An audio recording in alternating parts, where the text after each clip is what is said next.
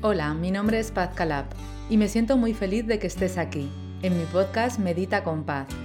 He acompañado a miles de personas hispanoparlantes de todo el mundo a mejorar sus vidas a través del desarrollo personal y la meditación. Y me encanta poder acompañarte ahora a ti también a través de experiencias motivadoras. A continuación vas a escuchar la historia de una persona que un día decidió tomar las riendas de su vida y dar los pasos necesarios hacia su bienestar físico, mental y emocional. Una persona que un día decidió dejar de sufrir y empezar a vivir. Experiencias inspiradoras son ejemplos de personas anónimas que con gran generosidad hoy quieren compartir contigo parte de su historia. Te animo a que escuches la experiencia inspiradora de hoy. Comenzamos. Hola de nuevo, sois todas súper bienvenidas a este podcast Medita con Paz. Ya sabéis que traemos personas inspiradoras en este apartado de experiencias inspiradoras y hoy tenemos con nosotros a Vanessa, que en su carterito vais a ver en YouTube que pone Mujer Ancestral y precisamente yo quería empezar por aquí. Vanessa, ¿cómo estás? Muy bien, muchas gracias, Paz.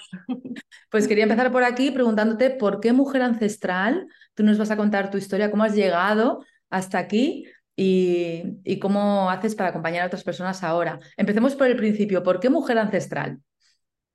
Bueno, pues mira, Mujer Ancestral es un proyecto de divulgación de la conciencia del sagrado femenino y también que ayuda a recuperar a las mujeres la conexión, conexión con la diosa, o la conciencia de la madre tierra.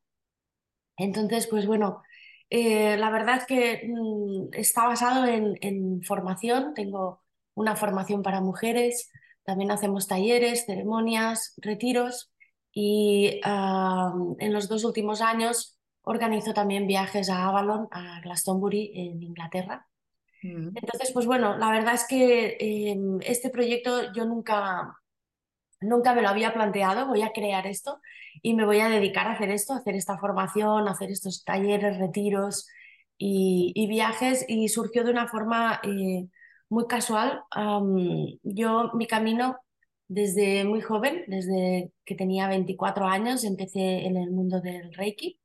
Eh, estaba estudiando psicología también en esa época. Eh, siempre andaba buscando algo porque desde muy jovencita pues eh, me había preguntado muchas cosas, ¿no? ¿Quién somos? ¿Qué hacemos aquí? ¿no? ¿Cuál es el sentido de la vida? Eh, ¿Existe la reencarnación? Yo ya siempre me hacía mucho estas preguntas y, le hacía muchas preguntas a mi madre, la pobre la tenía bastante agobiada. Pero ya desde muy jovencita pues buscaba ¿no? en diferentes libros, en, budismo, en diferentes corrientes espirituales. ¿no? Eh, empecé a estudiar psicología y mm, a raíz también ahí de una crisis personal con, con una persona que tenía mucha ansiedad, yo empecé a saber, a sentir también lo que era la ansiedad y en ese momento me aconsejan que vaya a hacer Reiki, ¿no?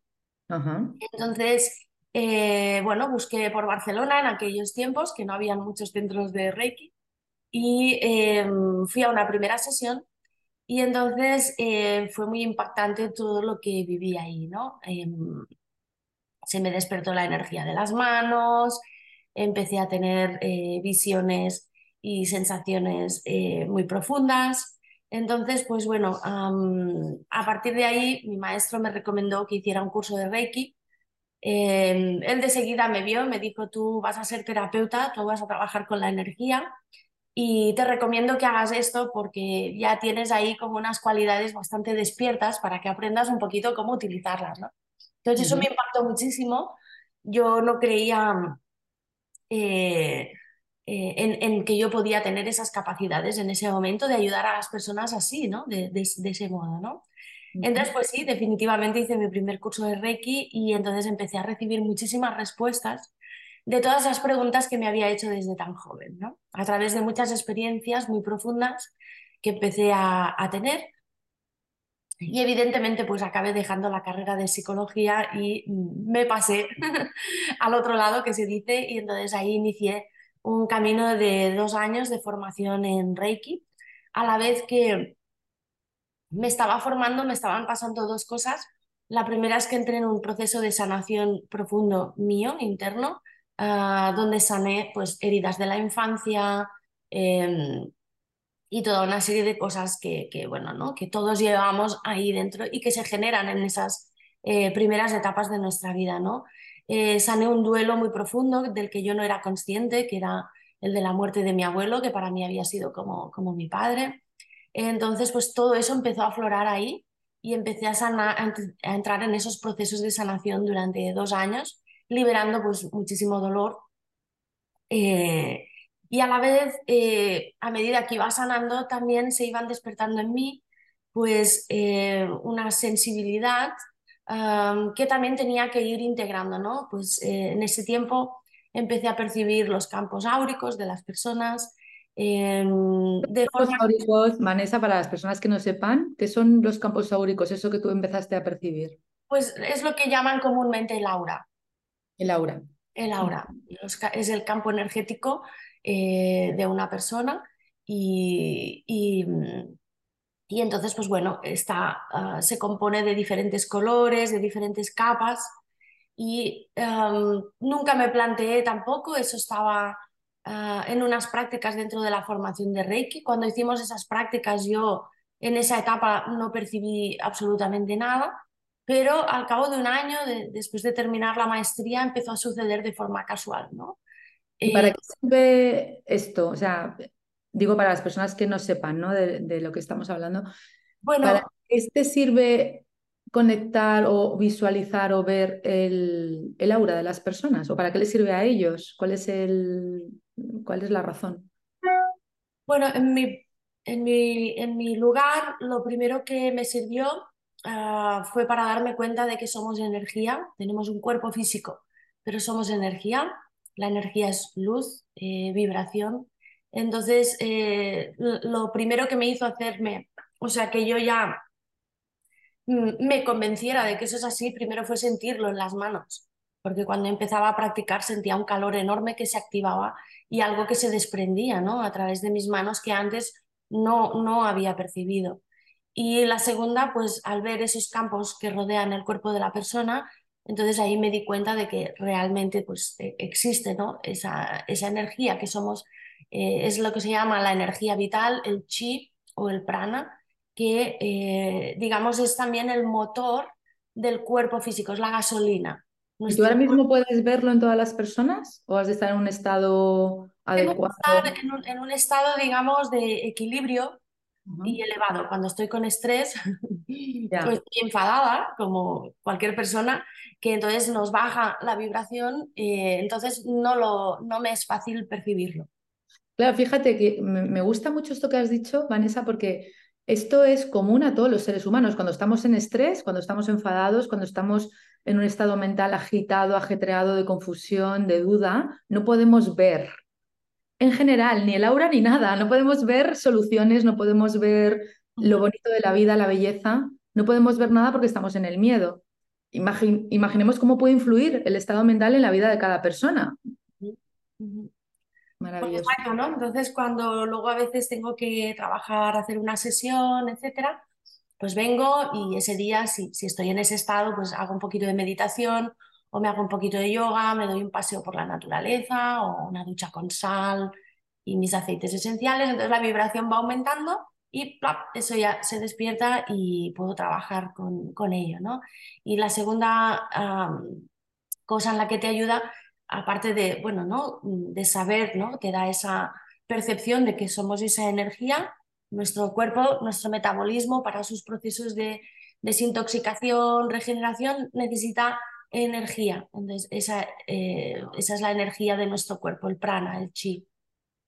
También el verla me da eh, información sobre el estado de salud de una persona. ¿no?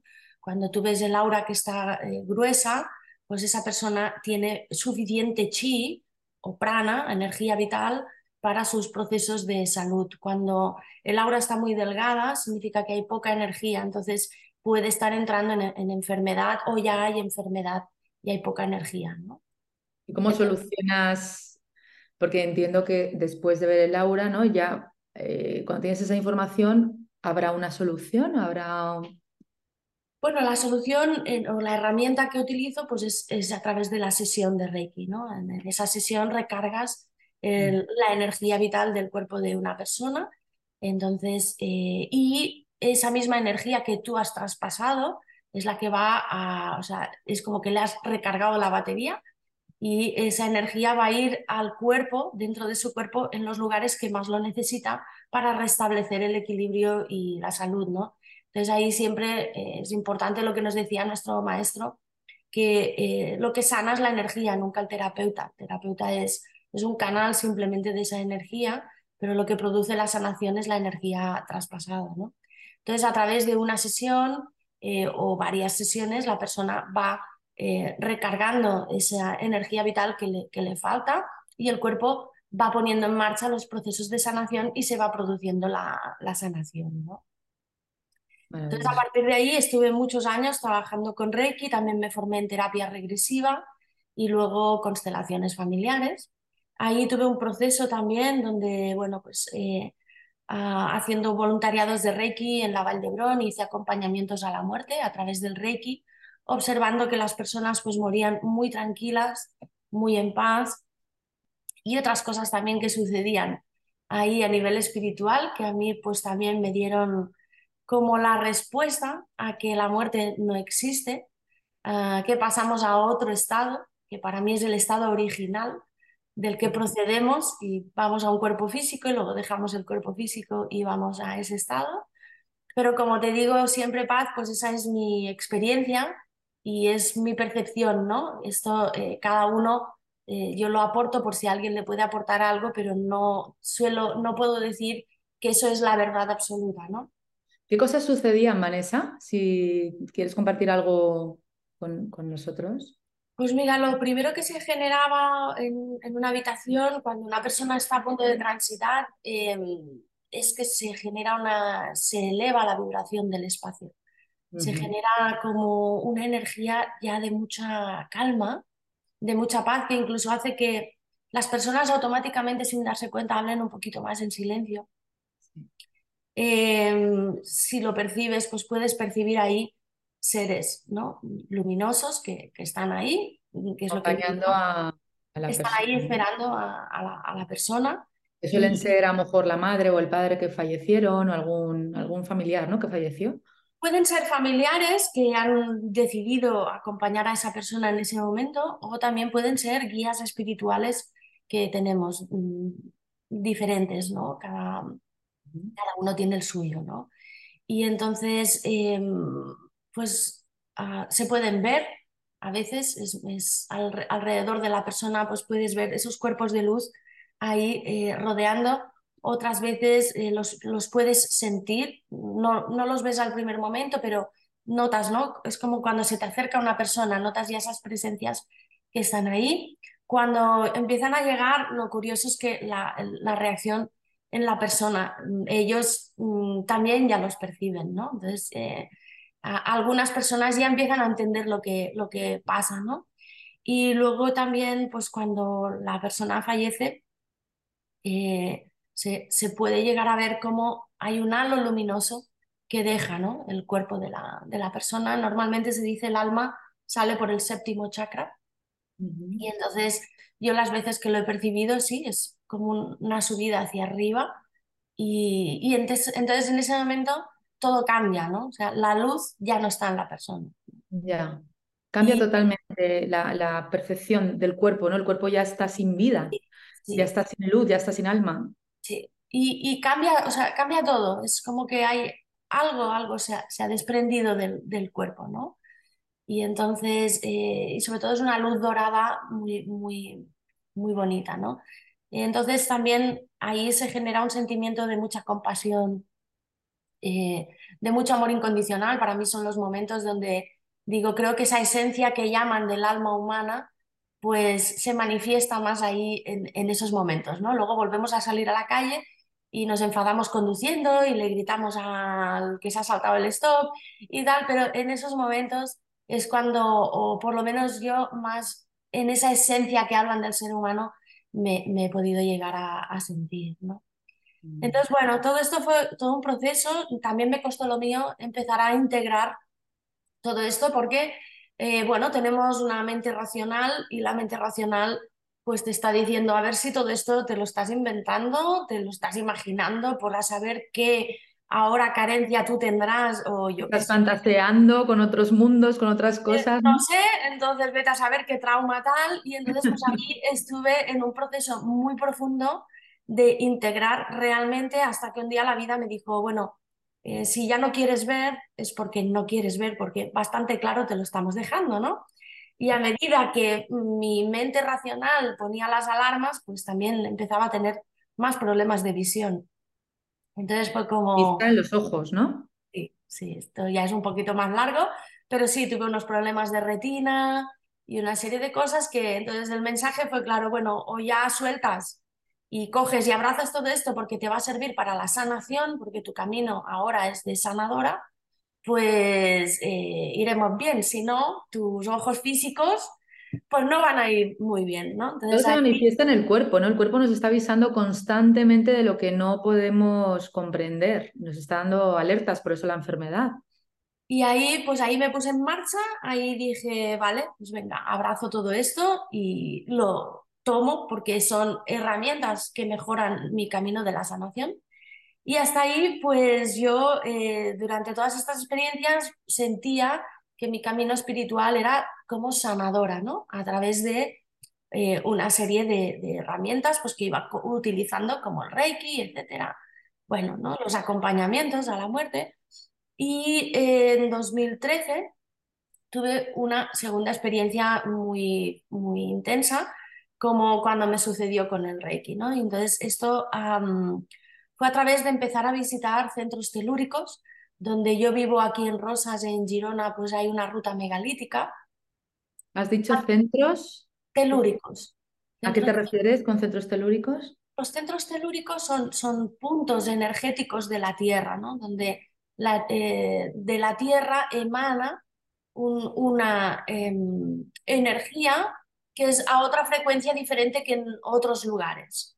¿vale? Es así, son como vórtices de, de energía especiales que hay en la Tierra, ¿no? que es también como los chakras de la Tierra. Nosotros tenemos nuestros chakras, que son los centros de energía del cuerpo humano, donde se concentra la energía vital y se distribuye a través del cuerpo em, hacia los órganos, células, todo. Y en la Tierra también hay estos vórtices energéticos o chakras que también se distribuyen por, por toda la Tierra. ¿no? Entonces son lugares especiales, también llamados lugares sagrados y lugares donde están construidos la mayoría de los antiguos templos de las antiguas culturas celtas, romanas, griegas, egipcias, pues están todos en esos lugares energéticos. ¿no? Esto nos habla de que los ancestros ya conocían esta eh, energía que, especial de ciertos lugares que emana de la tierra. entonces, pues yo también en esa época estaba buceando empezaba a tener la sensación como que la tierra o el agua se querían como comunicar conmigo, ¿no? Y ahí, eh, pues otra vez, ¿no? Mis alarmas, bueno, a ver qué pasa ahora, ¿no? Y eh, bueno, todo esto, ah, en esa época llegó a mí una película, Las Brumas de Avalon, y donde habían ahí eh, un grupo de mujeres, es un poquito la historia de Morgana, Arturo, el mago Merlín, bueno, y las sacerdotisas de la diosa.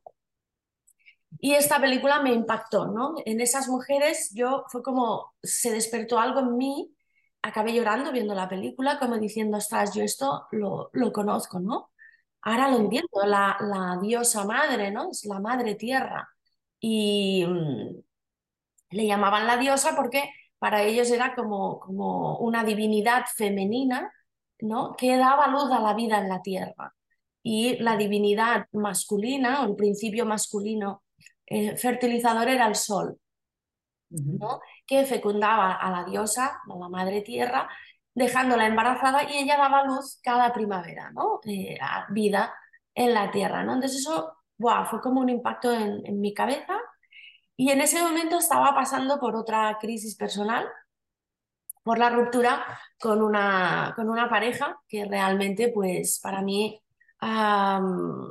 bueno, era lo que sentía con esa persona, no lo he sentido nunca más con nadie, ¿no? Entonces era una conexión muy profunda, teníamos como telepatía, nos sentíamos, solamente estar cerca era como si la persona estuviera ya dentro de ti. Entonces, pues bueno, ¿no? Esta persona lo, lo conocía desde que tenía 15 años y eh, habíamos ido yendo y viniendo, yendo y viniendo, ¿no? Y a los 35 años dejamos definitivamente esta relación y entonces ahí mi corazón se partió, ¿no? Eh, y estaba en todo ese momento también explorando estos lugares telúricos. Ah, eh, dijiste que uno de los lugares era en Rosas, ¿no? Sí, porque aquí donde yo vivo en Rosas es un centro energético muy potente. Entonces yo iba descubriendo todo esto. Entonces, después de ver esa película, pues dije, yo tengo que ir un día a, a Stonehenge y a Glastonbury, que en Inglaterra, que hoy en día es llamado el cuarto chakra de la tierra, el chakra del corazón, ¿no? Se dice que por resonancia, cuando tú vas a un chakra de la tierra, se sana el, o hay una sanación en tu chakra, ¿no? Que corresponde. Entonces, pues, eh, como yo tenía precisamente mi chakra corazón hecho polvo en ese momento de mi vida, pues un amigo mío me empezó a insistir, vete ya de viaje, vete allí, em, que además tenías muchas ganas de ir, ¿no? Entonces, pues me hice ese viaje sola en 2013 y eh, bueno, fue una sanación enorme para mí. Cuando llegué allí, sentí como que yo ya conocía ese lugar. Tuve recuerdos de una vida pasada como sacerdotisa de la diosa, de haber seguido el culto a la diosa madre empecé a percibir muchísimas cosas y ahí fue cuando sentí el camino de la sacerdotisa interior, ¿no? que es un camino de devoción a la diosa, aunque también es un camino de servicio, lo que pasa que eso es lo que yo no sabía.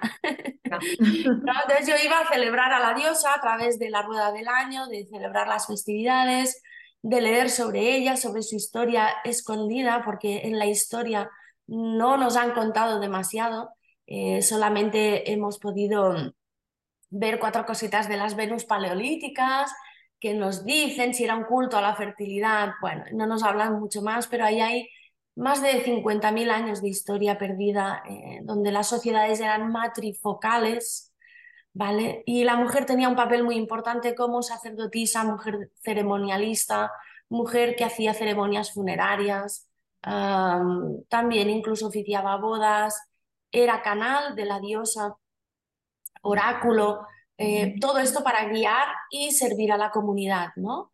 Pero eh, toda esa, esa parte espiritual de la mujer se fue anulando cuando entraron las culturas patriarcales y luego en la Edad Media pues es cuando ya hubo pues una persecución ya enorme a, es, a las mujeres que precisamente pues eh, seguían esos antiguos cultos, eran sanadoras, em, bueno, ¿no? Entonces, pues todo eso me dio otra vez más respuestas. Ahí es cuando digo que yo me di cuenta que desde pequeña buscaba a Dios, pero me encontré con la diosa. qué bonito. Y entonces, pues bueno, ahí eh, realmente mi corazón se llenó de algo que me dio muchísimo equilibrio. Ese algo es también la conexión profunda y consciente con la madre tierra a través de eh, estar en la naturaleza, de caminar por estos lugares y centros telúricos que me traen memorias y me traen eh, visiones de cómo ha sido el lugar y luego pues investigando pues lo puedo ir corroborando. Entonces yo ahí empecé un camino eh, personal y silencioso desde 2013 hasta 2020 donde leía mucho, investigaba sobre la cultura de la diosa madre, seguía las fiestas de la rueda del año, el sagrado, la historia del sagrado femenino y de las mujeres. Y todo esto pues me lo iba leyendo para mí, para un proyecto que, que estaba iniciando, que es la escritura de un libro, que está en fase ya final. Y eh, simplemente yo me planteaba plasmar eso ahí y ahí dije que encontré mi camino de vida, ¿no? Y mi camino espiritual, eh, que es el camino de la diosa. Em, pero en 2020, de una forma muy casual, eh, en un centro de yoga que estaba trabajando antes de tener mi, espacio de, de, yoga y terapias en Rosas, pues me pidieron que hiciera una meditación de luna llena, ¿no? Y entonces, pues bueno, estaba un poco ahí, bueno, no la había hecho nunca tampoco, bueno, va, me atrevo. Y eran todo mujeres. Al terminar la meditación de luna llena, salió el tema, no sé cómo, casualmente, pues esta conexión de las mujeres con el ciclo menstrual de las mujeres con el de la luna y bueno, una serie de cositas que les empecé a contar, las mujeres les encantó. Entonces me empezaron a preguntar que les hiciera un taller más largo sobre todo esto que les había contado, ¿no? Yo les dije, hombre, digo, pero no, es que yo esto no lo he estudiado en ningún sitio. Yo, lo que pasa que llevo desde 2013 investigando sobre todo esto porque quiero... Te parecerá poco. Y ellas que sí, que sí, que queremos que nos hagas un taller. Y yo, pero bueno, ¿no? Mi mente también otra vez, ¿no? Es como que yo no puedo dar un taller si no he estudiado eso en ningún sitio. Y en Glastonbury hay una formación de sacerdotisas de la diosa, pero hasta 2020, finales de 2020, tampoco pude acceder. O sea, todo se movió de una forma casual, porque por trabajo, etcétera, pues no podía desde 2013 a 2020 ir a hacer esa formación. Entonces lo que yo hacía era investigar por mí misma durante todos esos años. Monté el taller finalmente y les encantó, era un taller de un sábado, de un día, y lo monté aquí en Rosas, en Barcelona y un par de sitios más que, que, se fue corriendo la voz. Las mujeres les encantaba y entonces me, me empezaron a pedir uno más largo, donde querían aprender todo eso entonces, bueno, yo ahí fue como, bueno, no me lo puedo creer, o sea, pero ¿qué formación les voy a hacer? ¿no? Entonces, como, bueno, me insistieron muchos, realmente estuvieron un año insistiéndome y yo poniendo resistencias ahí de, de no, bueno, ¿no? De, La vida te lo estaba diciendo clarísimo. Bueno, pues al final eh, me decidí, dije, mm, tiene que ser un año, 13 meses, una rueda completa del año celta, donde todo vamos a pasar desde ah, el principio, la historia ancestral, al ciclo femenino, la sexualidad sagrada, bueno, toda una serie de cosas. ¿Son 13 meses, Vanessa, y no 12?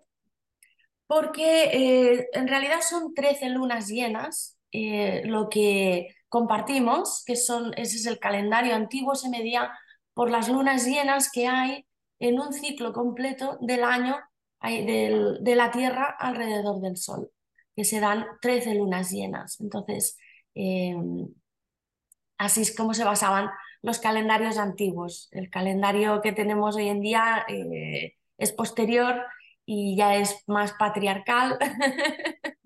Pero sigue habiendo 13 lunas llenas. Sigue habiendo, sigue habiendo. Entonces, transitamos esas 13 lunas, eh, celebramos las festividades de la rueda del año basadas en solsticios y equinoccios y ahí vamos conociendo toda esa historia. ¿no? Aparte, es una formación que... Ah, te da muchísima información, está basada en, dos partes. Una es que te da un profundo trabajo de crecimiento y de sanación interior, porque trabajamos utilizando también las constelaciones familiares para sanar la niña interior, sexualidad, relación con la madre, etcétera, la toma de la mujer de poder, que es la mujer sabia, intuitiva, sanadora que hay dentro de cada una de nosotras, que esa es, digamos, la mujer que yo fui recuperando en mí ¿no? Y que mi mente racional ponía muchas resistencias hasta que la integré y entonces eh, lo que me hizo es poder ayudar mucho mejor a las personas al recuperar esa parte de mí. Es lo que llamamos el arquetipo de la chamana, la bruja o la sacerdotisa. Entonces, em, y luego aparte te da herramientas para facilitar círculos de mujeres y celebrar rituales y ceremonias Em, de conexión con la naturaleza y los ciclos. ¿no? ¿Cuándo empiezas estas formaciones, Vanessa? Dime. Eh, ¿Cuándo empiezas estas formaciones? ¿En algún pues momento del año? Las empiezo siempre en noviembre, que es ahora eh, después de la fiesta de San Jaín, que ahora ya conocemos como Halloween, que es todos los santos, pues es, es, la, es la fiesta antigua de honrar a la muerte como el, proceso necesario para la transformación y la regeneración. Entonces es un fin, pero es un inicio. Entonces los celtas, para ellos el año empezaba aquí. Eh, ahora eh, termina y empieza el 1 de noviembre, ¿no? Empiezan en la oscuridad, en la fase más oscura, y luego en el solsticio de invierno, ah, que empezamos, que es el 21 de diciembre, que empezamos a ganar más segundos de luz, Em, la luz regresa, es el renacimiento del dios sol, ¿no? Entonces eh, empezamos eh, con, em, sincronizadas con la rueda del año celta explicando toda esa eh, simbología del ciclo natural antiguo. ¿no? Maravilla. Para las personas que quieran contactarte, que quieran saber más sobre esta formación, tus redes sociales, cuéntanos todo para que te tengan muy a mano, Vanessa. Vale, mira, te acabo de cerrar ahí. Al final creé la formación. En la formación me piden un retiro. Eh, organizo un primer retiro. Ya llevo nueve retiros. y eh, luego, como empecé mi formación como sacerdotisa de Avalon en, en Glastonbury, eh, que he estado yendo allí los tres últimos años, pues las mujeres también con las que trabajaba se enteraban y me empezaron a pedir un retiro en Avalon y hoy en día pues es a lo que más me dedico. Prácticamente doy muy pocas horas para terapia, tengo una persona dando clases de yoga y, ayudándome con el centro porque estoy completamente con la formación de mujer ancestral, con los retiros, los viajes a Avalon y, terminando el libro. O sea que... con mucho que ofrecer. Con mucho que ofrecer. Sí, al final, pues es lo que decía, ¿no? Del camino de la sacerdotisa es un camino de servicio a la comunidad, ¿no? Entonces, eh, es como que en esos años eh, fue como que si me estuvieran preparando con todo lo que había vivido y me dijeron, bueno, ahora que estás preparada, pues ahora es el momento de que como sacerdotisa sirvas, ¿no? A la diosa, sirvas a la comunidad, al despertar del sagrado femenino, a traer de regreso esa conciencia de la tierra como sagrada que eso es lo que llamarían la diosa, y eh, de esa forma podemos volverla a respetar y cuidarla y no destrozarla como sucede hoy en día. Y entonces, pues ese es mi camino de vida, ¿no? Em, Maravilla. Todo eso se ha movido muy rápido, entonces no tengo página web todavía, está en marcha, porque pues bueno, lleva muchísimo tiempo, pero ya la estamos, la estamos poniendo en marcha. Y lo que sí me pueden contactar es por Instagram, en eh, arroba mujer.ancestral, lo único que la U de mujer es una V, que le puse ahí de Vanessa. y además que la V es la forma, eh, el triángulo hacia abajo es el símbolo antiguo del femenino, porque se asemeja también a la vulva de la mujer, ¿no? es un triángulo invertido. Y entonces, pues ahí también vi, digo, mira, ves, encima la V de Vanessa. Perfecto. que también, o sea, ya empecé a ver muchas conexiones ahí. Entonces, pues es eso, mujer.ancestral con la U con V. y luego, si quieren, por email también es info arroba mujerancestral.com, pero esta sí es una U, no es una V. Como mujer normal con U. Ahí te pueden preguntar, te pueden contactar, te pueden pues, hacer alguna pregunta sobre tus formaciones. Y para terminar, Vanessa, ¿qué le dirías al mundo entero si desaparecieras hoy? ¿Qué mensaje querrías dejar? ¿Qué mensaje querría dejar? Mm. Pues les diría que la vida es más mágica de lo que nos podemos llegar a imaginar y de que lo, que nos espera cuando nos vamos de aquí es mucho más grande y especial también de lo que nos podemos llegar a imaginar, ¿no? Mm. Maravilloso, pues nos quedamos con esa Así que pasen tranquilos por la vida, que la disfruten y Disfruten, señoras y señores, por favor, que esto es de paso y luego ya iremos al paraíso. Y que no tengan miedo de irse de aquí porque realmente em, las puertas también realmente no existen. O sea, el velo entre el que separa los mundos, las personas eh, nos podemos llegar a mover entre ellos. Solamente es escuchar, eh, tomar el camino. La vida siempre nos está enseñando la verdad que hay detrás de todo, pero somos nosotros quien estamos preparados o no para verla, para asumirla y luego dejarnos sorprender por su magia, ¿no? Entonces, eh, pero siempre nos está mandando pequeñas señales para que veamos la realidad y comprendamos tal y como es. Eh, es si podemos mirar un poquito más allá o no, o nos quedamos aquí, eh, que tampoco está mal. tampoco está mal siempre que no estemos sufriendo, por supuesto, sintiendo un dolor. Exactamente, exactamente. Y para escuchar esas señales, como habíamos dicho, Vanessa, es importante estar en calma, estar en paz, estar en equilibrio. Por eso esa búsqueda, ¿no? De todos, porque en realidad todos estamos buscando y, avanzando en ese camino de esa, esa búsqueda de, de, la verdad, de la felicidad profunda, no la felicidad del tener, sino la felicidad del ser. Y por eso estamos aquí también compartiendo para que todas las personas puedan seguir conectando con esa felicidad del ser, esa felicidad profunda y verdadera que existe en cada una de las vidas cuando de verdad estamos dispuestos a abrir los ojos y a mirar. Muchísimas gracias. Digo, perdón, ya por último te cierro que eh, el, templo, el templo primordial para aprender todo esto es la naturaleza. La naturaleza. Entonces, eh, nosotros, eh, silencio, soledad con nosotros mismos, caminar, estar en lugares especiales de la naturaleza, ese es nuestro templo y en ese templo se van a, nos van a ir llegando las enseñanzas. Como nos hemos desconectado de ese templo, pues hoy en día hay muchísimas corrientes espirituales que nos hacen esas reconexiones interiores, pero son corrientes que empezaron a salir al desconectarnos de esa esencia original, ¿no? Mm. Entonces, eh, pero toda la información, toda está en nosotros y solamente es abrirla, ¿no? Dejarla que, surja y entrar hacia adentro. Y, y ahí la tenemos toda. Maravilloso, pues conectemos con la naturaleza, estemos en soledad, en silencio, qué bonito sería ir a un, a un campo a meditar, a sentarnos un momento, a mirar al cielo, mirar las nubes, mirar la naturaleza, respirar aire puro y ahí está toda la medicina que realmente necesitamos para estar en equilibrio y estar en paz. Muchísimas gracias, Vanessa, por todo lo que nos has contado. Muchísimas gracias por abrazar tu misión en esta vida. Gracias por hacer tu camino y gracias por enseñarnos también a todas las personas que estamos aquí. Gracias a ti por escuchar. Te animo muchísimo a que dejes tu comentario aquí abajo en qué te ha inspirado Vanessa, para qué te ha servido escuchar esto, qué idea clara te ha quedado, que me encantará leer tu comentario.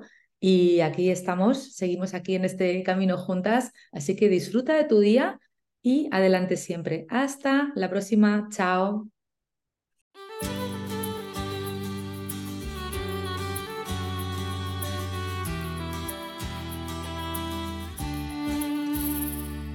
Gracias por escuchar este episodio. Deseo que hayas disfrutado de esta conversación y que haya sido para ti, de alguna manera, inspiradora y que haya aportado algo valioso a tu vida. En este podcast, además de experiencias inspiradoras, encontrarás meditaciones y visualizaciones guiadas con mi voz, para que tú también puedas dar los primeros pasos para mejorar tu vida a través del desarrollo personal. Si te ha gustado este episodio, recuerda que puedes suscribirte y también dejar un comentario contándome en qué te ha inspirado esta historia.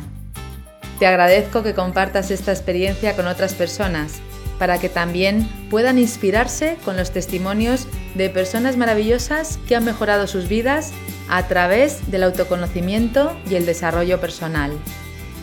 Puedes unirte a mi comunidad a través de mis redes sociales y entrar en mi web www.pazcalab.com, donde encontrarás información sobre mis programas presenciales y online. Por último, recuerda que no estás en esta vida para luchar, estás aquí para disfrutar y vivir en paz. Gracias, nos vemos en el próximo episodio.